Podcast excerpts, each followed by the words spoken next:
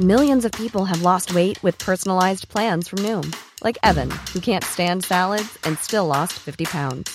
Salads, generally, for most people, are the easy button, right? For me, that wasn't an option. I never really was a salad guy. That's just not who I am. But Noom worked for me. Get your personalized plan today at Noom.com. Real Noom user compensated to provide their story. In four weeks, the typical Noom user can expect to lose one to two pounds per week. Individual results may vary. Heraldo Podcast, un lugar para tus oídos. Bienvenido a Utopía Geek. Aquí cabemos todos, gamers, geeks, otakus, no importa. Nada es verdad, todo está permitido. Dale play y diviértete con nosotros. Round one.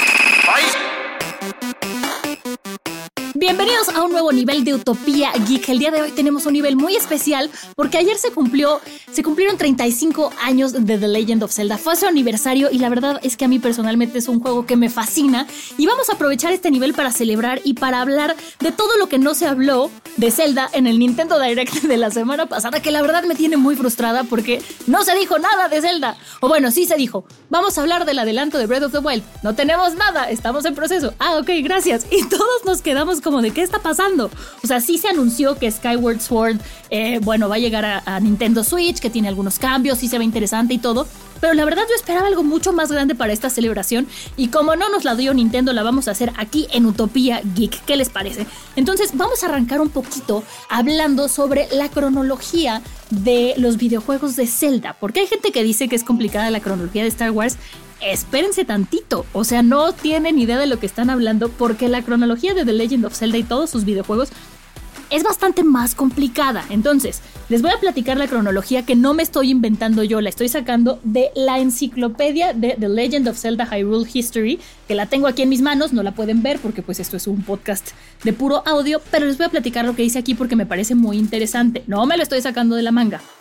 Según esto, la historia comenzaría con Skyward Sword, después nos seguiríamos con The Minish Cap, seguiríamos con Four Swords y después nos iríamos con uno de los mejores juegos del universo que es Ocarina of Time.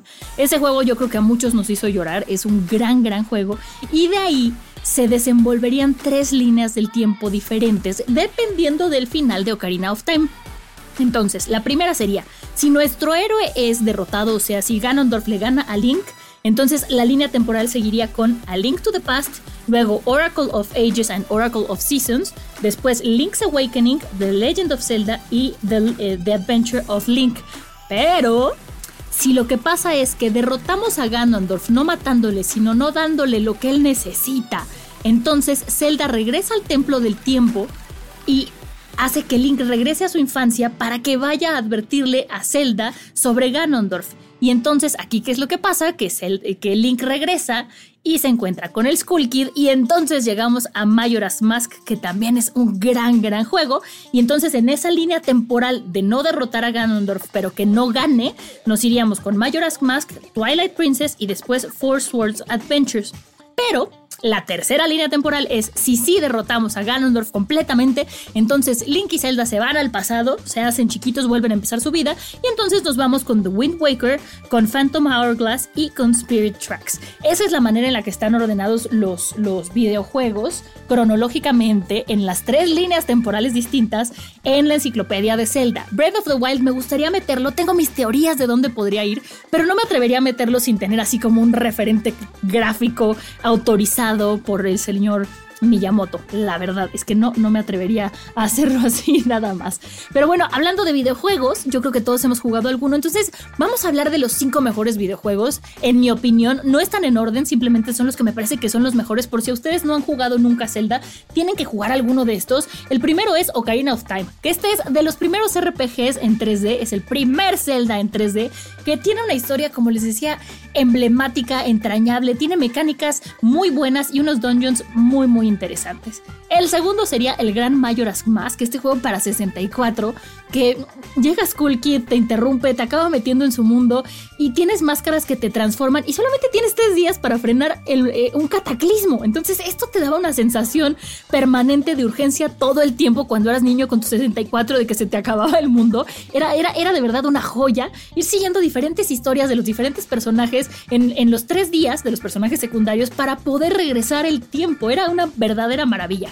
El tercero es Wind Waker, ¿no? Que este fue el Zelda de GameCube, que mucha gente esperaba que siguieran con la misma estética de los juegos anteriores, pero eh, aquí nos sorprendieron con un approach mucho más caricaturesco, que la verdad es que, que, quien no lo amó, lo odió.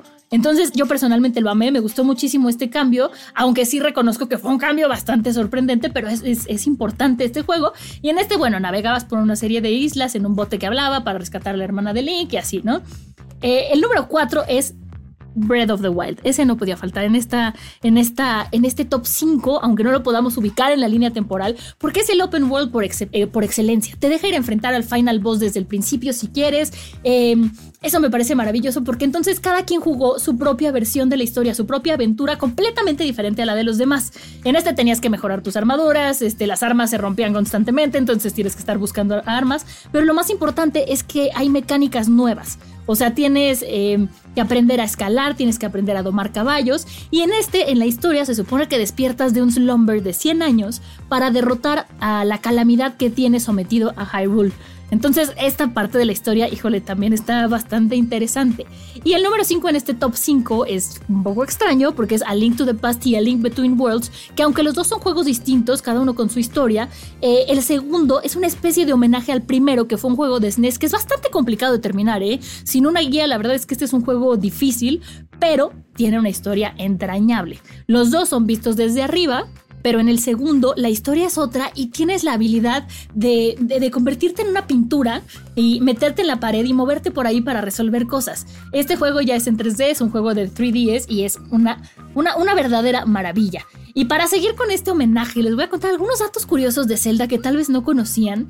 Y es que la gente que no conoce el juego tiende a confundir a Link con Zelda, ¿no? Porque el título del videojuego hace alusión a la princesa Zelda, aunque nuestro héroe es Link.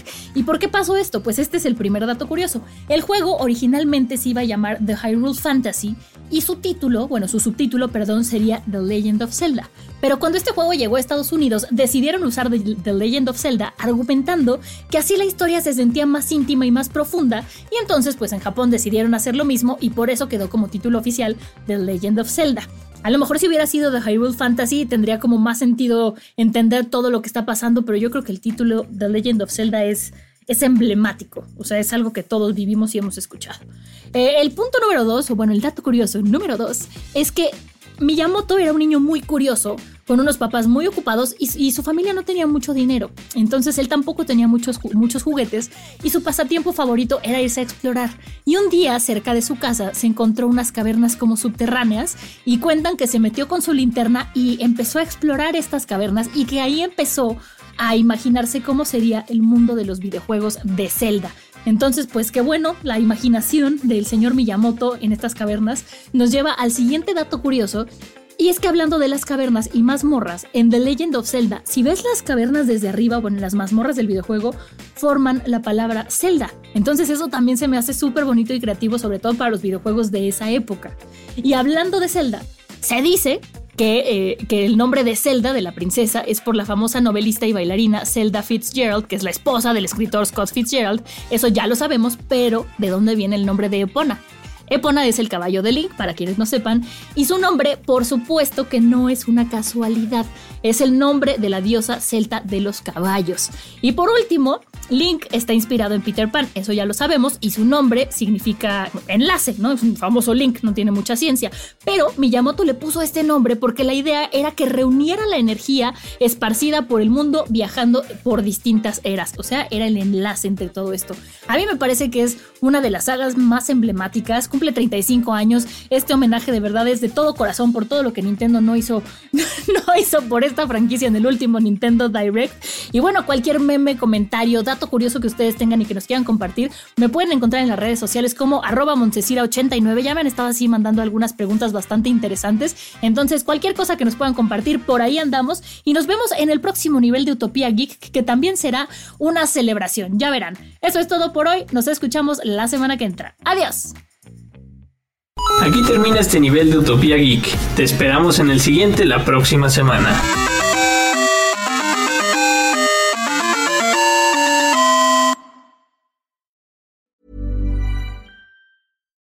Hi, I'm Daniel, founder of Pretty Litter. Cats and cat owners deserve better than any old fashioned litter. That's why I teamed up with scientists and veterinarians to create Pretty Litter. Its innovative crystal formula has superior odor control and weighs up to 80% less than clay litter. Pretty Litter even monitors health by changing colors to help detect early signs of potential illness. It's the world's smartest kitty litter.